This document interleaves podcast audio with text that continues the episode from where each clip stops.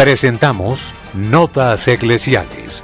La entrevista, la noticia, la crónica, el acontecimiento y la realidad de la Iglesia en Colombia y en el mundo. Bienvenidos.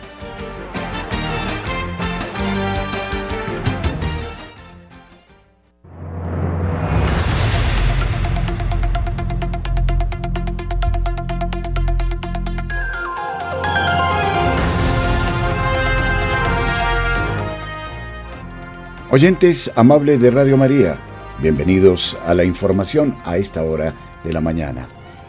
Traemos a ustedes la actualidad de la noticia, los hechos importantes de la Iglesia en Colombia y en el mundo. Luis Fernando López, Camilo Ricaurte, el Padre Germán Acosta, les saludan de la manera más cordial. La opinión, el análisis Editorial en Radio María.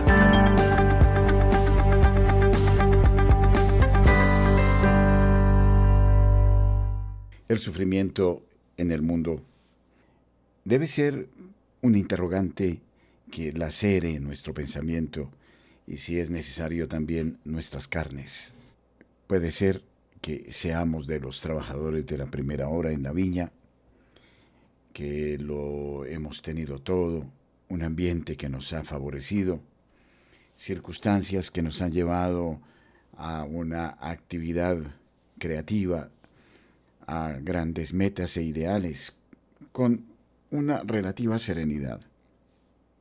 No obstante, existen personas que por ignorancia, por efecto del pecado, del egoísmo del hombre, sufren de una manera que no se puede definir.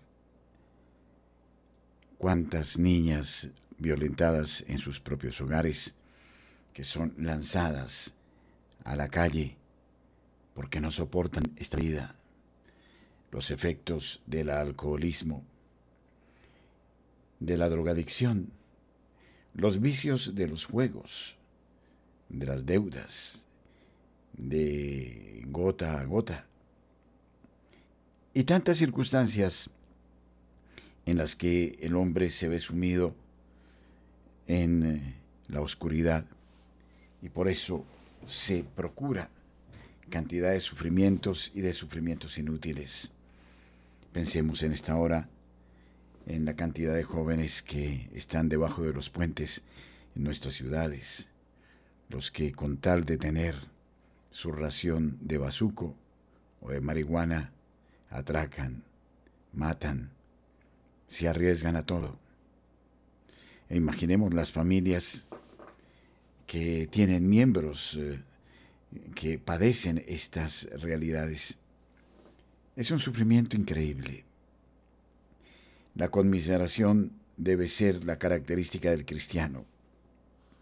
No podemos olvidarnos el Señor dice que los últimos serán los primeros, los primeros serán los últimos. Dijo cosas muy serias como que hasta las prostitutas nos precederán en el reino de los cielos. Sí, porque al que mucho se le ha dado, mucho se le pedirá, y al que poco se le ha consignado, poco se le exigirá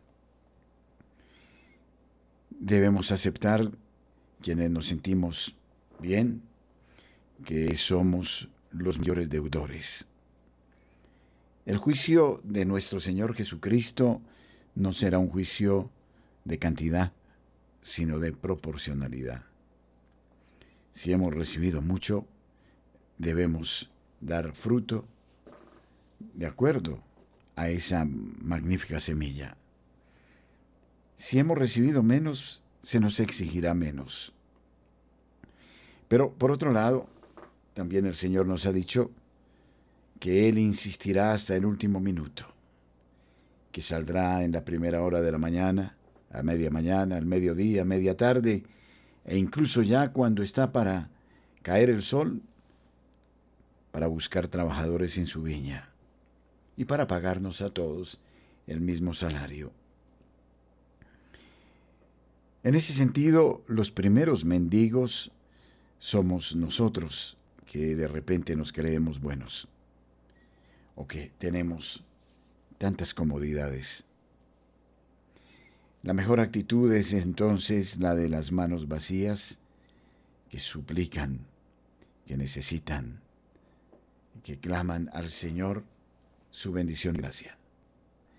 Hemos de reconocer, como bautizados, como creyentes, que en muchas ocasiones hemos perdido el tiempo, que nos hemos eh, dejado invadir por el ocio, por la dureza de corazón, por la servidumbre de los sentidos, y hemos perdido las gracias que Dios quería distribuir a través de nosotros para todos los hermanos. Esta es nuestra realidad. Durante la presente semana les invito a asumir entonces la actitud de los pobres de espíritu. Tal vez nosotros seamos los primeros que tengamos la necesidad de ser redimidos. Que el Señor hiera nuestros corazones con el sufrimiento ajeno. Que no podamos permanecer indiferentes ante quien está votado en las calles, que nos motive a acciones concretas para ayudar a evitar estas tristezas y para efectivamente dar una mano al que lo necesita. Dios quiera que nuestro corazón sea de carne para que de esa manera afrontemos a nuestros hermanos el Señor nos dice en Isaías que se nos dará siempre una oportunidad para dejar el pecado con tal de que nos convirtamos a las gracias divinas. Ojalá esta semana nos ayude en ese propósito y nos dé un corazón grande como el corazón de Cristo. Nuestros corresponsales tienen la palabra en Notas Eclesiales.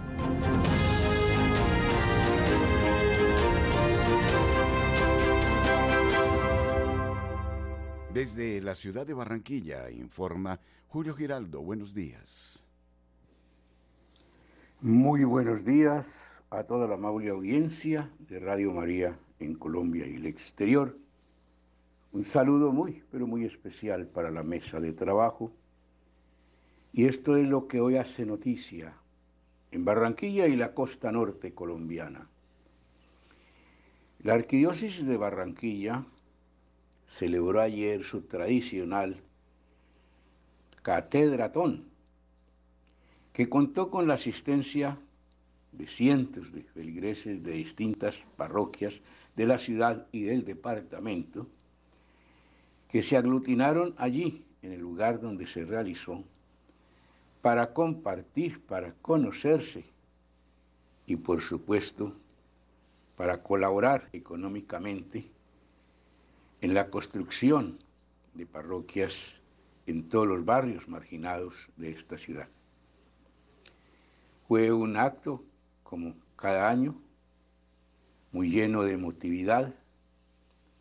Se sirvió un banquete muy grande de parte de los que están encargados de la parte gastronómica, que es la que más aporta, porque se llena este centro de viandas y la gente va a almorzar allí y a llevar para la casa. Bueno, felicitaciones a la feligresía porque sigue colaborando. Pero por otro lado, y también en noticia relacionada con la arquidiócesis, el sábado pasado ladrones o atracadores invadieron el seminario regional situado en Puerto Salgar. Irrumpieron allí y se llevaron las pertenencias de las personas que allí estaban. Le robaron sus billeteras, sus tarjetas de crédito, su dinero, sus joyitas. Parece ser, parece ser que es la primera vez que los ladrones entran a un centro de formación como es este. Las autoridades actuaron rápidamente Y fortunosamente pues no hubo desgracias personales, ningún seminarista resultó herido, ninguna de las personas que estaban allí. Solamente las pérdidas son en lo material. Y finalizo en esta mañana de hoy, lunes, primer día de la semana, con la noticia de la actividad electoral en Barranquilla, que sigue calentándose lentamente a medida que va avanzando el tiempo. Ayer se denunciaba que en Soledad, municipio muy cercano acá de Barranquilla, hay transhumancia, es decir, hay inscritas una gran cantidad de personas, miles de personas que no viven allí. Y los políticos les pagan para que vayan, inscriban la cédula ya y así poder asegurar el voto y poder ellos controlar de que en efecto la persona a quien le dieron el dinero sí vota en ese lugar. Esto está siendo investigado y por supuesto se espera que caiga todo el rigor de la ley, cosa que no ocurrirá como no ha ocurrido nunca, pero bueno, al menos que nos digan que se está investigando. Desde la ciudad de Barranquilla y para Radio María, Julio Giraldo. En el ámbito nacional.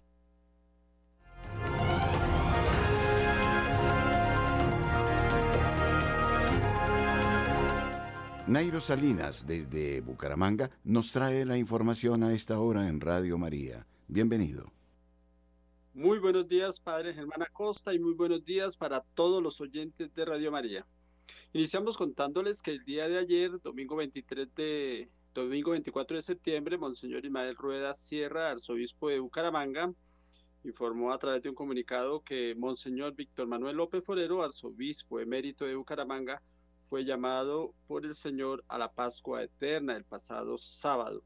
Y pronunció como iglesia, y pronunció lo siguiente, como iglesia arquidiocesana de Bucaramanga valoramos con aprecio su entrega y obra pastoral con la esperanza cierta de los mejores frutos que la vida abundante de Jesucristo siempre produce.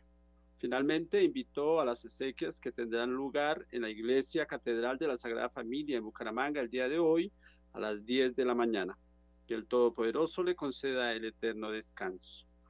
En una operación, cambiando de tema, en una operación realizada por la Quinta Brigada del Ejército Nacional de Bucaramanga, con el respaldo de la SIJIN del Magdalena Medio, se llevó a cabo la captura de tres individuos sospechosos de pertenecer al clan del Golfo y estar involucrados en actividades delictivas lideradas por Edgar Madrid Benjumea. Los acontecimientos ocurrieron en el corregimiento del Llanito, ubicado en Barranca Bermeja, Santander, donde tras enfrentamientos con las Fuerzas Armadas se lograron efectuar las distintas detenciones. Según el brigadier general Oscar Eduardo Vera Peláez, comandante de la Quinta Brigada, los detenidos al parecer estaban implicados en extorsiones, amenazas a la población civil, intimidación de líderes sociales, tráfico de drogas y microtráfico en diversas zonas del puerto de, Puerto Wilches y Barranca Bermeja. El brigadier Vera Peláez informó que se confiscaron un vehículo Chevrolet, dos motocicletas, tres fusiles, tres pistolas, dos revólveres, 14 cargadores, municiones de varios calibres y teléfonos celulares como parte de la operación. Este exitoso operativo ha tenido un impacto significativo en la estructura delictiva que ejerce su influencia principalmente en los municipios del Magdalena Medio.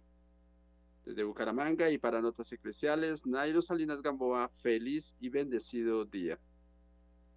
Es el momento para que Darío Ferro desde la ciudad de Manizales nos traiga la actualidad de la noticia. Bienvenido.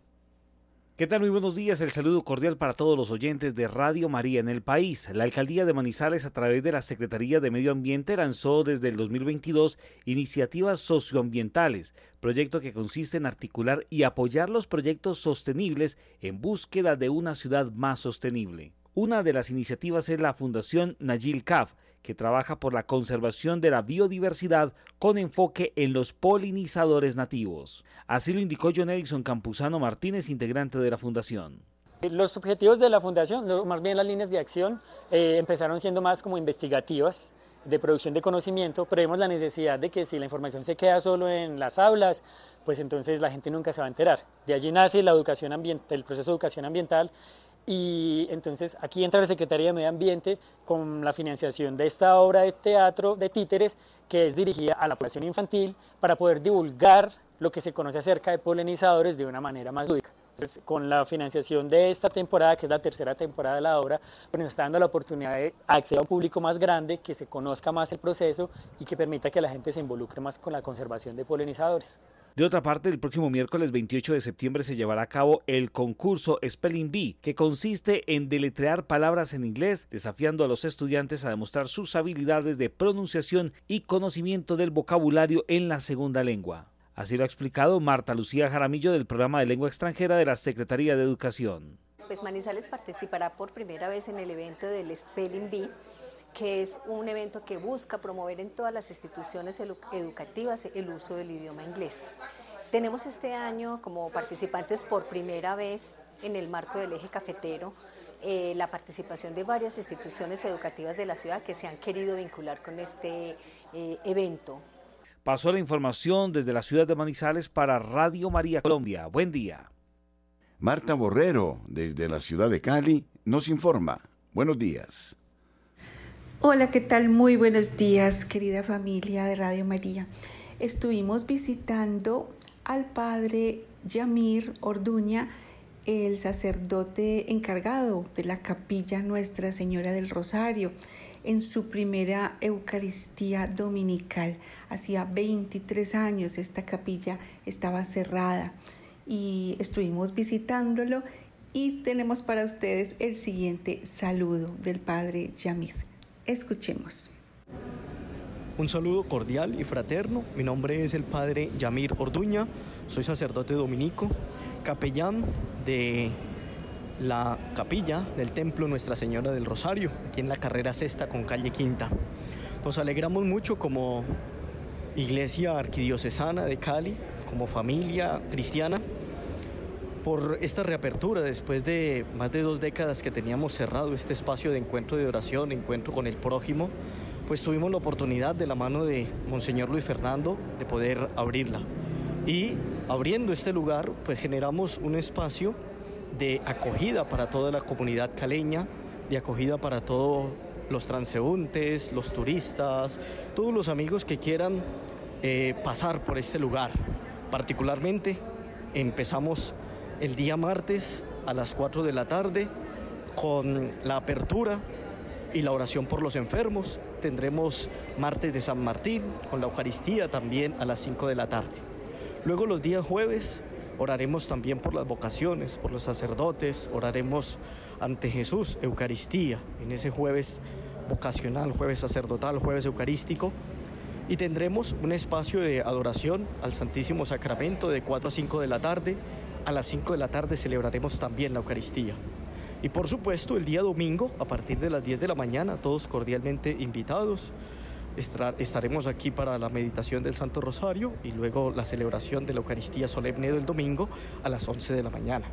Capilla Nuestra Señora del Rosario, regentada por los padres dominicos en la Arquidiócesis de Cali, carrera sexta, calle quinta, número 34. Sean todos bienvenidos.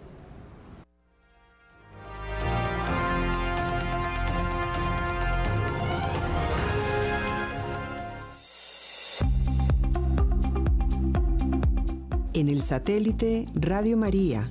En Colombia, la gracia de una presencia.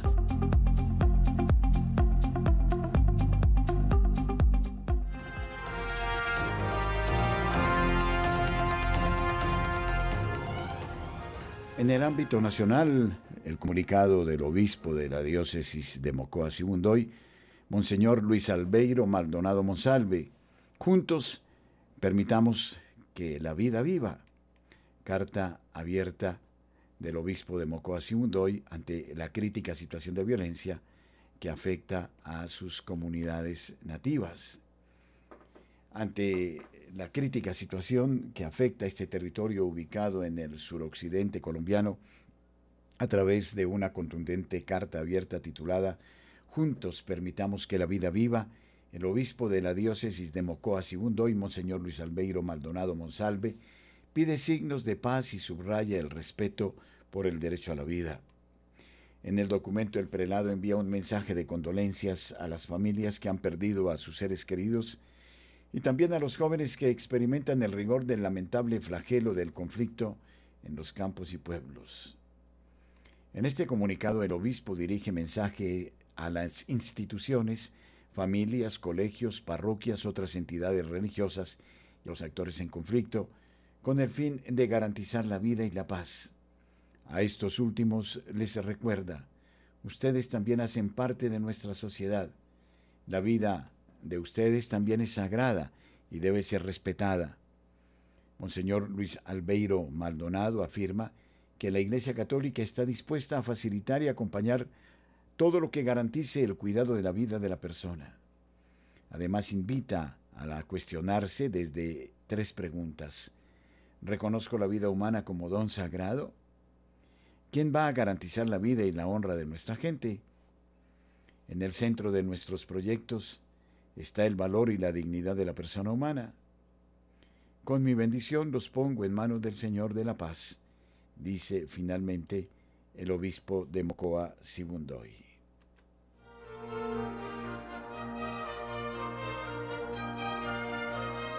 Radio María, presencia en el satélite.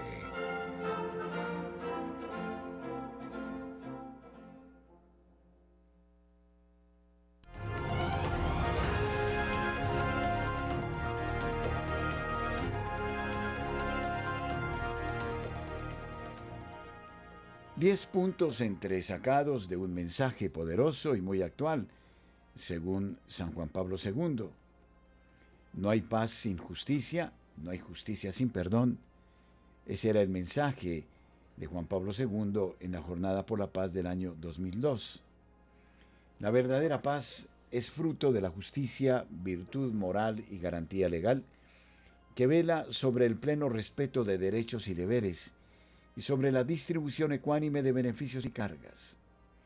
Pero puesto que la justicia humana es siempre frágil e imperfecta, expuesta a las limitaciones y a los egoísmos personales y de grupo, debe ejercerse y en cierto modo completarse con el perdón que cura las heridas y restablece en profundidad las relaciones humanas truncadas. Esto vale tanto para las tensiones que afecta a los individuos como para las de alcance más general e incluso internacional.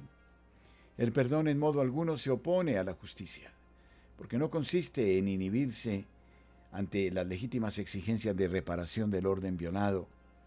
El perdón tiende más bien a esa plenitud de la justicia que conduce a la tranquilidad del orden y que, siendo mucho más que un frágil y temporal cese de las hostilidades, pretende una profunda recuperación de las heridas abiertas. Para esta recuperación son esenciales ambos, la justicia y el perdón. Siguiendo el ejemplo y la enseñanza de Jesús, los cristianos están convencidos de que mostrar misericordia significa vivir plenamente la verdad de nuestra vida. Podemos y tenemos que ser misericordiosos porque nos ha sido manifestada la misericordia por un Dios que es amor misericordioso. A cuantos le objetaban que comía con los pecadores, Jesús les contestó, Id pues a aprender qué significa aquello de misericordia quiero, que no sacrificio, porque no he venido a llamar a justos sino a pecadores. Los seguidores de Cristo bautizados en su muerte y en su resurrección deben ser siempre hombres y mujeres de misericordia y perdón. El perdón, antes de ser un hecho social, nace en el corazón de cada uno. Solo en la medida en que se afirma una ética y una cultura del perdón, se puede esperar también en una política del perdón, expresada con actitudes sociales e instrumentos jurídicos en los cuales la justicia misma asuma un rostro humano. Todo esto lo concluye Monseñor Luis José Rueda Aparicio de la reflexión del Papa San Juan Pablo II sobre los eh, elementos mm, que se deben considerar a la hora de hablar de la paz. Y los bonos de generosidad están llegando ya a su momento fundamental. El 30 de septiembre descubriremos el tesoro. Ojalá quede en las manos de ustedes, quienes tan generosamente nos han ayudado con sus donaciones. Es por eso que comunicamos a la opinión pública que se cerrará el próximo 25 de septiembre la acumulación de estos bonos. Debemos advertir a ustedes, queridos amigos, que en la fecha del 25 de septiembre, bono que no ha sido cancelado es bono que no participa en el sorteo final del Tesoro.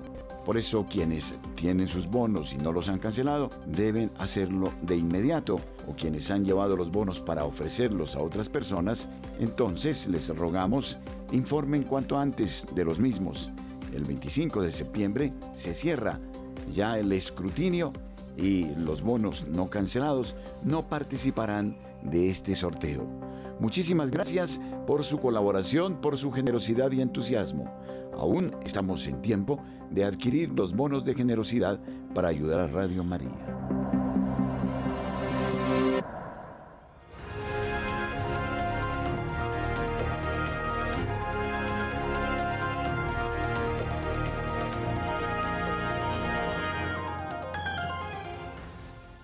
En Colombia también se vivirá Together, encuentro del pueblo de Dios. En español la palabra Together eh, significa juntos y es el nombre que se le ha dado a las jornadas de oración ecuménica que se llevarán a cabo como preparación al sínodo sobre la sinodalidad en Roma en el próximo mes de octubre, una propuesta que fue presentada en el mes de enero por el hermano Aloa, Aloa Loser, prior de la comunidad cristiana ecuménica de TC. En Bogotá, esta iniciativa se viene realizando desde el sábado 23 de septiembre a partir de las 4 de la tarde en el auditorio Félix Restrepo de la Universidad Javeriana, mientras en Roma se celebrará el 30 de septiembre en la Plaza de San Pedro, presidida por el Papa Francisco. Para el caso de la jornada de oración ecuménica en Colombia, entre los organizadores del evento se encuentra la comunidad de TC Bogotá, la Central de Juventudes, la Iglesia Evangélica Luterana, la Iglesia Ortodoxa Griega, la Red Juvenil Ignaciana, el Movimiento de los Focolares y el Departamento de Promoción de Unidad y de Diálogo de la Conferencia Episcopal de Colombia. Según lo ha expresado el hermano Aloá eh, a medios vaticanos, aunque el sínodo de la sinodalidad es una actividad de la Iglesia Católica, una mirada ecuménica a este proceso puede llevar a que exista una comunión real entre cristianos para la búsqueda de la paz vital. Afirma, ¿cómo podemos hacer avanzar la unidad de los cristianos? Todos llevamos el tesoro de Cristo en vasijas de barro, y tal vez brilla aún más cuando reconocemos humildemente lo que nos falta. Dentro de la propia Iglesia Católica, el sínodo sacará a la luz grandes diversidades. Estas serán un tanto más fecundas en la búsqueda de la comunión, no para evitar u ocultar los conflictos, sino para alimentar un diálogo que reconcilie. Al respecto, el Papa Francisco, que lleva el tema de la fraternidad humana y el diálogo ecuménico en su corazón, afirmó en el Angelus del 15 de enero de este año. El camino hacia la unidad de los cristianos y el camino de conversión sinodal de la Iglesia están vinculados. TC es una comunidad monástica ecuménica fundada en Francia a finales de la Segunda Guerra Mundial. Su vocación fundamental es la comunión, la reconciliación de los hombres y en particular de los cristianos divididos. Busca vivir esa vocación practicando los valores fundamentales del Evangelio, la alegría, la sencillez y la misericordia. Comparte esa vivencia con miles de personas provenientes de diferentes países, edades, culturas, tradiciones religiosas, que a lo largo del año y durante una semana tienen la experiencia de convivir armoniosamente a pesar de las diferencias. Por su preocupación de buscar la reconciliación entre los cristianos, la comunidad de TC siguió con interés el Concilio Vaticano II y promovió la escucha de la Iglesia Católica a las inquietudes de los jóvenes a propósito de la vivencia auténtica de una espiritualidad cristiana. Según lo expresa la comunidad, el actual sínodo convocado por el Papa Francisco abre nuevamente una oportunidad importante de renovación de la Iglesia regresando a los valores fundamentales del Evangelio y buscando encarnarlos en la vida cotidiana del siglo XXI. Esto es lo que se señala en esta jornada de oración ecuménica para encomendar a Dios la decimosexta Asamblea General Ordinaria del Sínodo de los Obispos en Roma. Ahora, a través de la aplicación de Neki, aplicación gratuita que usted puede descargar en su celular. En este número 310-689-9407 usted podrá hacer sus transferencias de banco a la cuenta de Radio María. Este es un modo eficaz que evita comisiones y que garantiza el que la propia radio pueda hacer uso de este monedero de Neki para afrontar sus necesidades cotidianas. No deje de mirar esta propuesta, Neki, teléfono 310-689-9407. Gracias por su generosidad.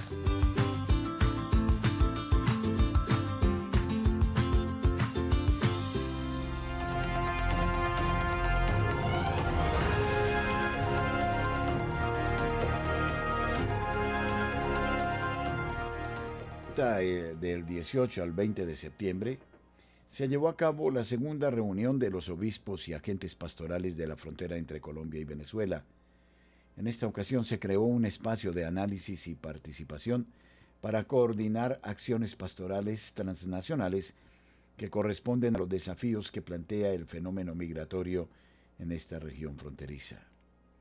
El encuentro desarrollado bajo el lema Caridad en la Frontera fue convocado por el Dicasterio para el Servicio del Desarrollo Humano Integral la Diócesis de Cúcuta. El espacio se centró en analizar el trabajo que han venido realizando las diversas jurisdicciones y proyectar los nuevos desafíos pastorales que plantean los considerables flujos de movilidad humana entre ambos países, particularmente visibles en las zonas fronterizas. Este evento reunió aproximadamente 35 personas, por parte de la Iglesia colombiana se hicieron presentes los pastores y directores de pastoral social de la Arquidiócesis de Nueva Pamplona y de las diócesis de Cúcuta, Tibú, Riohacha, Arauca y Valledupar, así como de los vicariatos apostólicos de Inírida y Puerto Carreño. También participaron los responsables de las cáritas nacionales y regionales, de la Red Eclesial Latinoamericana y Caribeña de Migración, Desplazamiento, Refugio y Trata de Personas, Red Clamor y la Comisión Católica Internacional para las Migraciones. En la ceremonia de apertura, Monseñor Jorge Alberto Osa Soto, arzobispo de Nueva Pamplona, presidió una Eucaristía en la que pidió al Señor iluminación para que este espacio les ayude a continuar con la obra de caridad que la Iglesia realiza con las personas en condición de vulnerabilidad que migran permanentemente. También intervinieron en el espacio subsecretarios eh, del Dicasterio para el Servicio del Desarrollo Humano Integral, Monseñor Antonio Ekpo, el presidente de la Conferencia Episcopal de Colombia, el presidente de la Conferencia Episcopal de Venezuela, Monseñor Jesús González de Zárate, y el obispo de Cúcuta, Monseñor José Libardo Garcés. Sobre este encuentro, Monseñor Luis José Rueda Aparicio, arzobispo de Bogotá y presidente de la Conferencia Episcopal, expresó que estas articulaciones para seguir acompañando a los inmigrantes dignifica sus vidas. Durante el evento los obispos presentaron el panorama de la pastoral migratoria en sus territorios. En el primer día se llevó a cabo un diálogo fraterno a través de la puesta en común de experiencias y los desafíos que plantean los enormes flujos migratorios entre ambos países. Monseñor Jesús González de Zárate, presidente de la Conferencia Episcopal de Venezuela, explicó al equipo de comunicaciones de la diócesis de Cúcuta que la primera acción de la Iglesia de Venezuela es mantener la esperanza y la confianza de construir un futuro mejor para los que se quedan en nuestro país.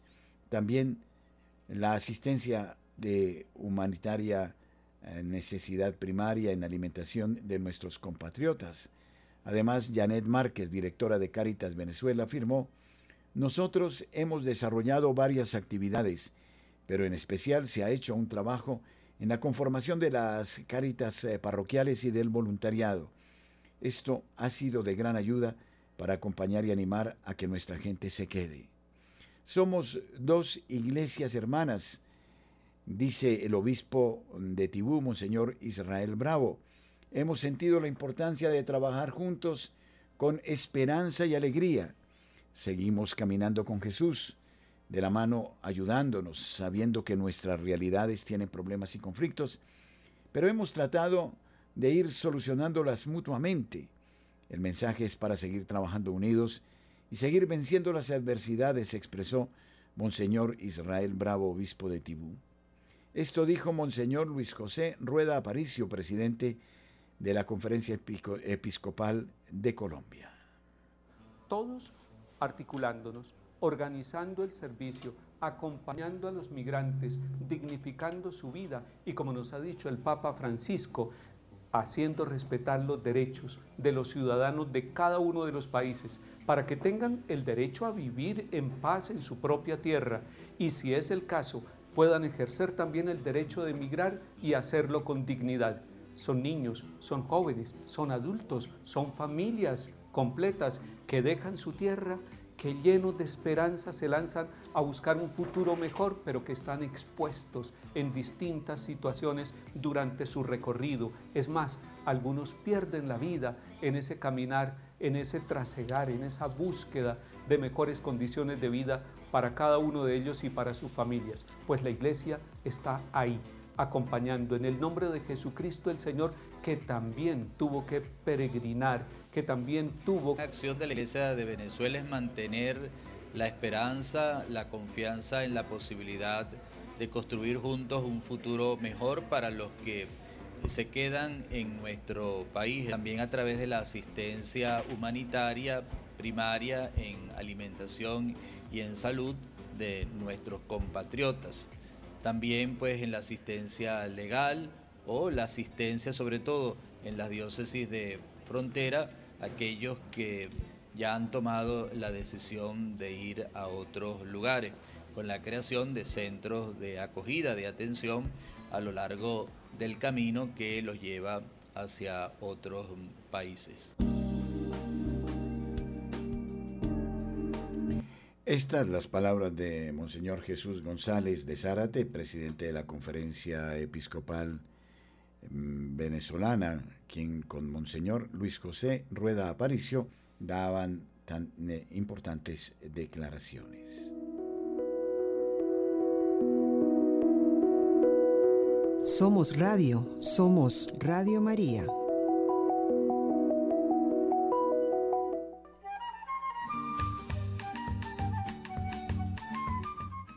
El departamento de Caldas nos deja ver una economía basada en el café, su principal producto, del cual es el segundo productor nacional.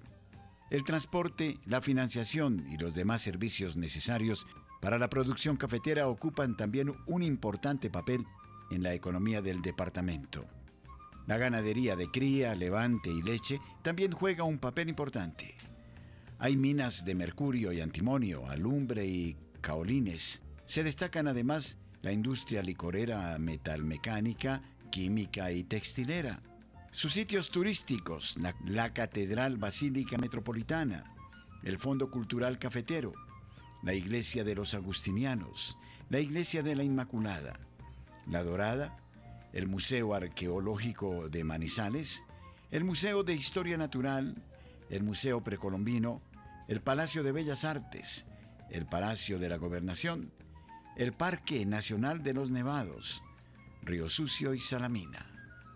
Sabemos que Radio María en eh, Caldas es de casa y ahora en el canal de audio de Claro Televisión.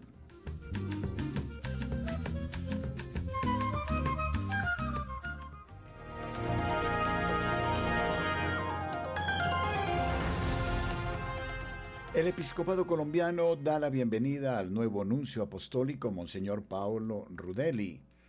Este viernes 15 de septiembre, con una santa misa celebrada en la Catedral Primada, los obispos colombianos dieron la bienvenida a Monseñor Paolo Rudelli a Colombia, nuevo nuncio apostólico, designado por el Papa Francisco en el mes de julio. La Eucaristía fue presidida por Monseñor Luis José Rueda Aparicio, arzobispo de Bogotá, y presidente de la Conferencia Episcopal de Colombia, acompañado del cardenal Jorge Enrique Jiménez Carvajal, así como por el vicepresidente y el secretario general del episcopado, Monseñor Omar Alberto Sánchez Cubillos y Monseñor Luis Manuel Ali Herrera, respectivamente. En la celebración también participaron los sacerdotes que dirigen los diversos departamentos del Secretariado Permanente del Episcopado colombiano, así como miembros del clero y seminaristas de la Arquidiócesis de Bogotá. cientos de fieles laicos también se hicieron presentes para acoger a Monseñor Rudeli. Durante su homilía, Monseñor Rueda Aparicio, en representación de toda la Iglesia Católica colombiana, agradeció al señor Nuncio por aceptar este ministerio y disponerse como peregrino de la esperanza para servir a la evangelización en nuestro país. Precisamente en el contexto de la fiesta litúrgica de Nuestra Señora de los Dolores, el primado de Colombia le recordó a Monseñor Paolo Rudeli la importancia que tiene la Virgen para todos los fieles en el país, especialmente con la devoción de la Virgen del Rosario de Chiquinquirá. Señor Nuncio, ha llegado usted a Colombia, que es tierra de la Virgen María, venerada en todas las regiones, en las iglesias particulares. Ella está en todas las cruces del sufrimiento de nuestra patria. Ella lo acompañará también a usted en su misión apostólica. Con ternura le expresó Monseñor Luis José Rueda Aparicio al representante del Santo Padre. Al concluir la Eucaristía, Monseñor Paolo presentó su saludo en nombre del Papa Francisco, agradeció por la acogida que ha recibido en su llegada y felicitó a Monseñor Rueda por su creación como cardenal el próximo 30 de septiembre. Además, manifestó su alegría por llegar a la nación en el contexto de la celebración de los 115 años de la Conferencia Episcopal de Colombia. Monseñor Paolo Rudeli recordó que la misión del nuncio es hacer cada vez más estrechos los vínculos entre la Santa Sede y las iglesias locales, así como trabajar especialmente por el progreso y la paz de los pueblos. En el contexto de una audiencia privada que tuvo Monseñor Rudeli con el Papa en los últimos días, el señor Nuncio reafirmó el cariño que tiene el Papa por el pueblo colombiano. Recordó que durante su visita apostólica en 2017, el pontífice tuvo la oportunidad de expresar su interés por la paz y la reconciliación del país. Dijo además que está seguro que sus mensajes siguen marcando el norte de la Iglesia. También remarcó la importancia de las tres consignas expresadas por el Papa durante su paso por Medellín, ir a lo esencial, renovarse e involucrarse. Finalmente, Monseñor Paolo Rudere dijo que al comenzar su misión como representante del Papa pide al Señor poder compartir los gozos, las tristezas y las esperanzas de todo el pueblo colombiano. Además pidió a todos orar por él y por el Papa.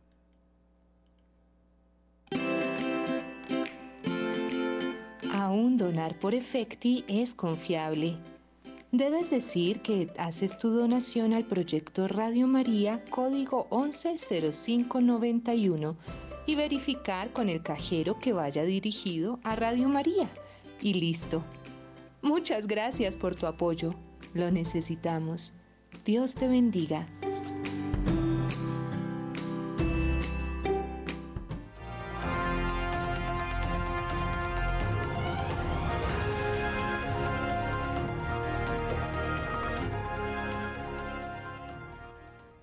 Se expone el milagro eucarístico de Gorkum, la hostia consagrada que fue profanada en el verano de 1572 y que aún hoy se mantiene incorrupta. Como todos los años, el último domingo de septiembre se expondrá el milagro eucarístico de Gorkum. Uno de los profanadores la pisó dejándole tres orificios porque la suela de las botas estaba provista de clavos. En ese mismo momento salió sangre viva de los orificios que luego se transformaron en tres pequeñas heridas circulares. Hasta el día de hoy es posible contemplar esta hostia milagrosa. El último domingo de septiembre en el Real Monasterio de El Escorial tiene lugar la exposición al público de la sagrada forma del milagro eucarístico de Gorkum. La singular reliquia es una sagrada forma profanada por un soldado protestante en el siglo XVI. Como señalaban CM y no es que el milagro siga siendo actual, es que son dos milagros en uno, que la forma sangrase y que siga incorrupta, y creo que también es milagroso que siga ahí después de guerras, revoluciones y saqueos. Esta exposición de la custodia donde se encuentra la sagrada forma anteriormente se realizaba en la sacristía del convento mediante la apertura del retablo de su altar mayor, donde los fieles asistentes podían pasar para realizar un acto de adoración. La sagrada forma que se conserva intacta hasta nuestros días se venera en la sacristía del Real Monasterio de San Lorenzo de El Escorial. En el año 1572 fue profanada en Gorkum, Holanda, por algunos seguidores de Zwinglio, los llamados Gex de la Merck, pagados por el príncipe de Orange. Estos invadieron la ciudad, la saquearon y finalmente entraron en la catedral. Golpearon con masas de hierro el tabernáculo, extrajeron la custodia con el Santísimo Sacramento y arrebatando la hostia la tiraron al suelo. Uno de los profanadores la pisó, dejándole tres orificios porque la suela de las botas estaba provista de clavos. En ese mismo momento salió sangre viva de los orificios que luego se transformaron en tres pequeñas heridas circulares. Hasta el día de hoy es posible contemplar esta hostia milagrosa. Otro de los profanadores, sintiendo a la vez gran arrepentimiento y maravilla, advirtió al canónigo Jan van der Delft, quien logró recuperar la hostia y ponerla a salvo. La reliquia, luego de algunas vicisitudes, fue donada en 1594 al rey Felipe II de España. Desde entonces la hostia está custodiada en el monasterio de San Lorenzo en el Escorial. Representando el prodigio se encuentran en la parte superior del altar, que conserva la hostia milagrosa, cuatro bajorrelieves del artista Filippo Filippini, hechos en mármol y bronce.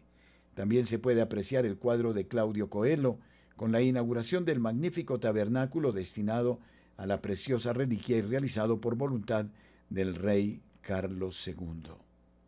Antiguamente la sagrada forma era llevada en forma solemne en procesión en el Escorial los días de los arcángeles, 29 de septiembre, y de San Simón y San Judas, el 28 de octubre. En la actualidad, únicamente el último domingo de septiembre. Milagro Eucarístico del Escorial, España.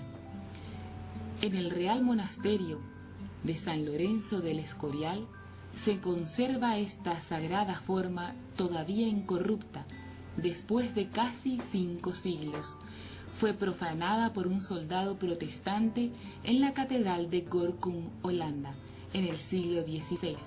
Tras pisar las formas que se guardaban en el sagrario, esta que se custodia en el monasterio aparece con tres roturas producidas por los clavos de la bota del soldado, y de las cuales brotó sangre, según los primeros testigos. Tras un azaroso recorrido por distintos puntos de Europa, llega a este monasterio donada a su piadoso fundador, el rey don Felipe II, por el emperador Rodolfo II de Austria.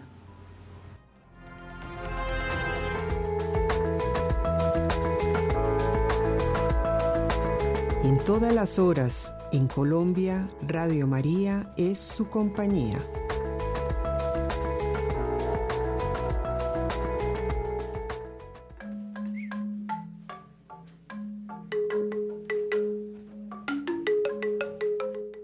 Chocó es un departamento de Colombia con una riqueza natural incomparable.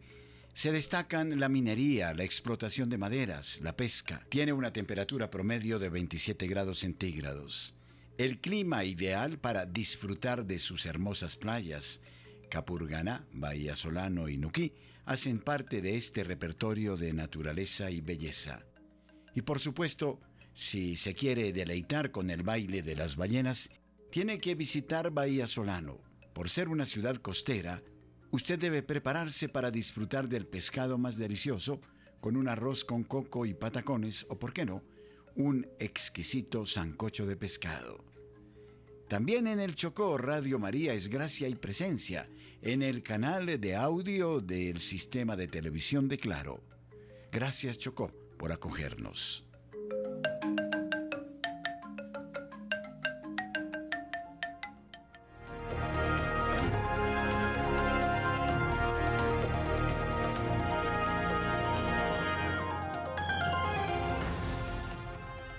En protesta a la agenda LGTB dirigida a los niños, más de 115 millones de visitas para el video compartido por Elon Musk sobre la marcha del millón de personas de Canadá. Un video que muestra a canadienses protestando contra la agenda LGBT en las escuelas ha ganado gran notoriedad al ser compartido por Elon Musk en eh, Twitter, acumulando más de 115 millones de visitas. Un video de unos canadienses protestando contra la agenda LGBT en las escuelas ha sido visto por más de 115 millones de veces después de que lo compartiera Elon Musk. No es la primera vez que Musk se involucra en temas relacionados con la agenda LGBT. El multimillonario empresario culpa a las escuelas izquierdistas de California de causar la confusión de género de su hijo con ideologías a las que recientemente se refirió como el virus de la mente woke. A principio de este mes, Musk calificó de locura total un proyecto de ley muy controvertido de California que podría imponer sanciones a los padres que se nieguen a afirmar los delirios de género de sus hijos en las batallas por la custodia. A principio de año, Musk dijo que cualquier padre o médico que esterilice a un niño antes que sea un adulto con consentimiento debería ir a la cárcel de por vida. El pasado miércoles miles de padres, niños y ciudadanos acudieron a Ottawa, la capital de Canadá, y a otras ciudades del país para participar en la esperada marcha del millón de personas contra el adoctrinamiento LGBT en las escuelas del país. La marcha del millón de personas fue una protesta de costa a costa que reunió a canadienses de todas las edades, razas y religiones para defender a los niños del adoctrinamiento LGBT en las escuelas. La protesta organizada por canadienses musulmanes adoptó el lema Dejad en paz a nuestros hijos, específicamente en relación con la ideología de género, los contenidos sexuales inapropiados para la edad en las bibliotecas escolares y la propaganda LGBT. Se planearon protestas en ciudades de todo Canadá y el acto principal tuvo lugar en Ottawa, donde los canadienses se reunieron en Parliament Hill a las 9 de la mañana, hora del este, y marcharon hacia el centro de la ciudad a las 11 de la mañana. El acto suscitó rápidamente la condena del primer ministro canadiense Justin Trudeau, que calificó la protesta pacífica de manifestación de odio. Una buena noticia. Ahora puedes escuchar Radio María de Colombia en el dispositivo de Alexa. Basta que le digas, Alexa, Radio María 1220. Radio María Colombia, en TuneIn.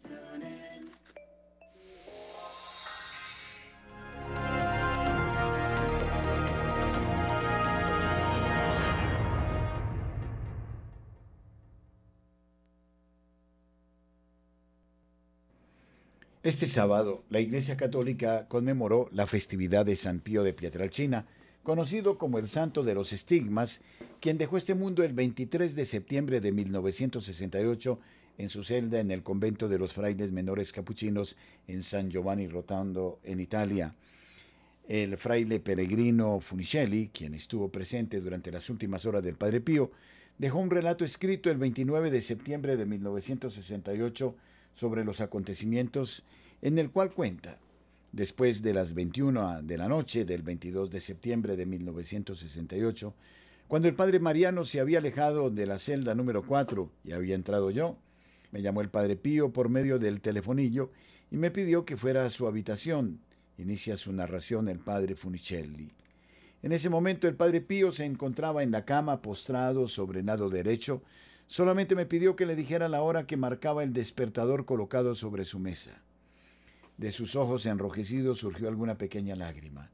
Yo regresé a la estancia número 4, pendiente del telefonillo siempre encendido. Durante la noche el padre me llamó otras cinco o seis veces hasta medianoche y tenía siempre los ojos enrojecidos por el llanto, pero de un llanto dulce y sereno. A eso de las doce de la noche, como un niño asustado, me suplicó Quédate conmigo, hijo mío. Y comenzó a preguntarme con mucha frecuencia la hora. Me miraba con ojos llenos de imploración, apretándome fuerte las manos. Luego, como si se hubiese olvidado de la hora que me preguntaba continuamente, me pidió, Muchacho, ¿has dicho la misa? Respondí sonriendo, Padre Espiritual, es demasiado pronto para la misa.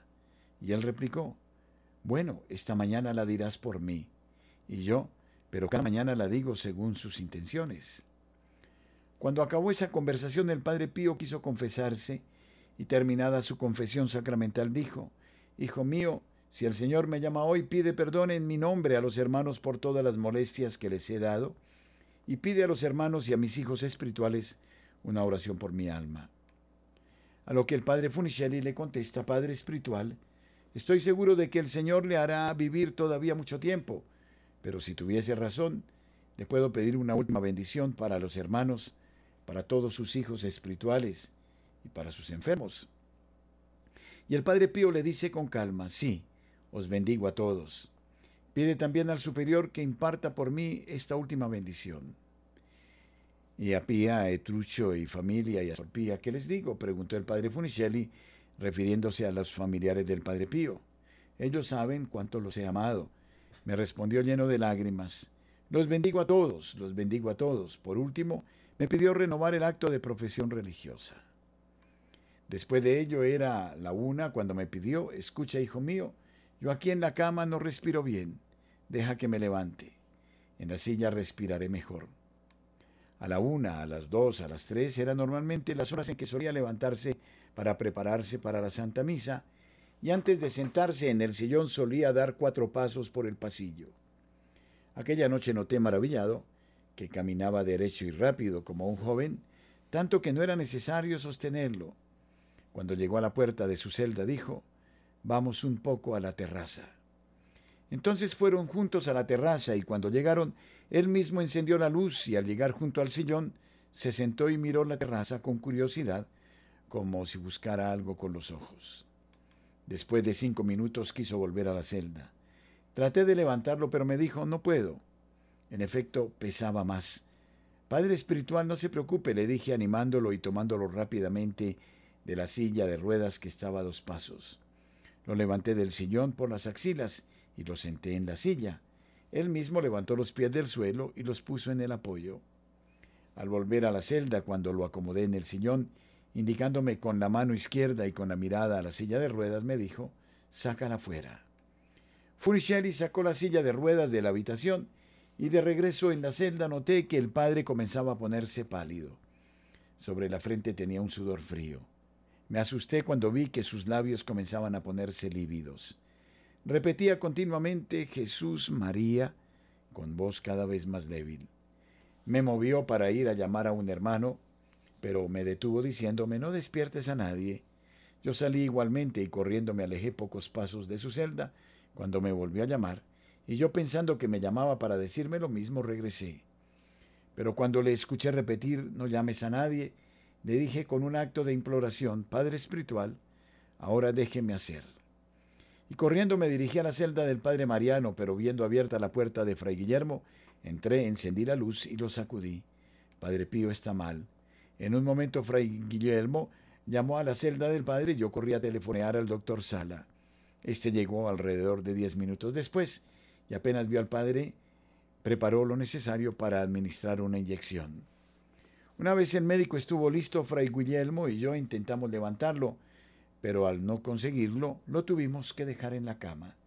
El doctor le puso la inyección y luego nos ayudó a ponerlo en el sillón, mientras el padre repetía siempre con voz cada vez más débil y con movimiento de labios cada vez más imperceptible, Jesús María.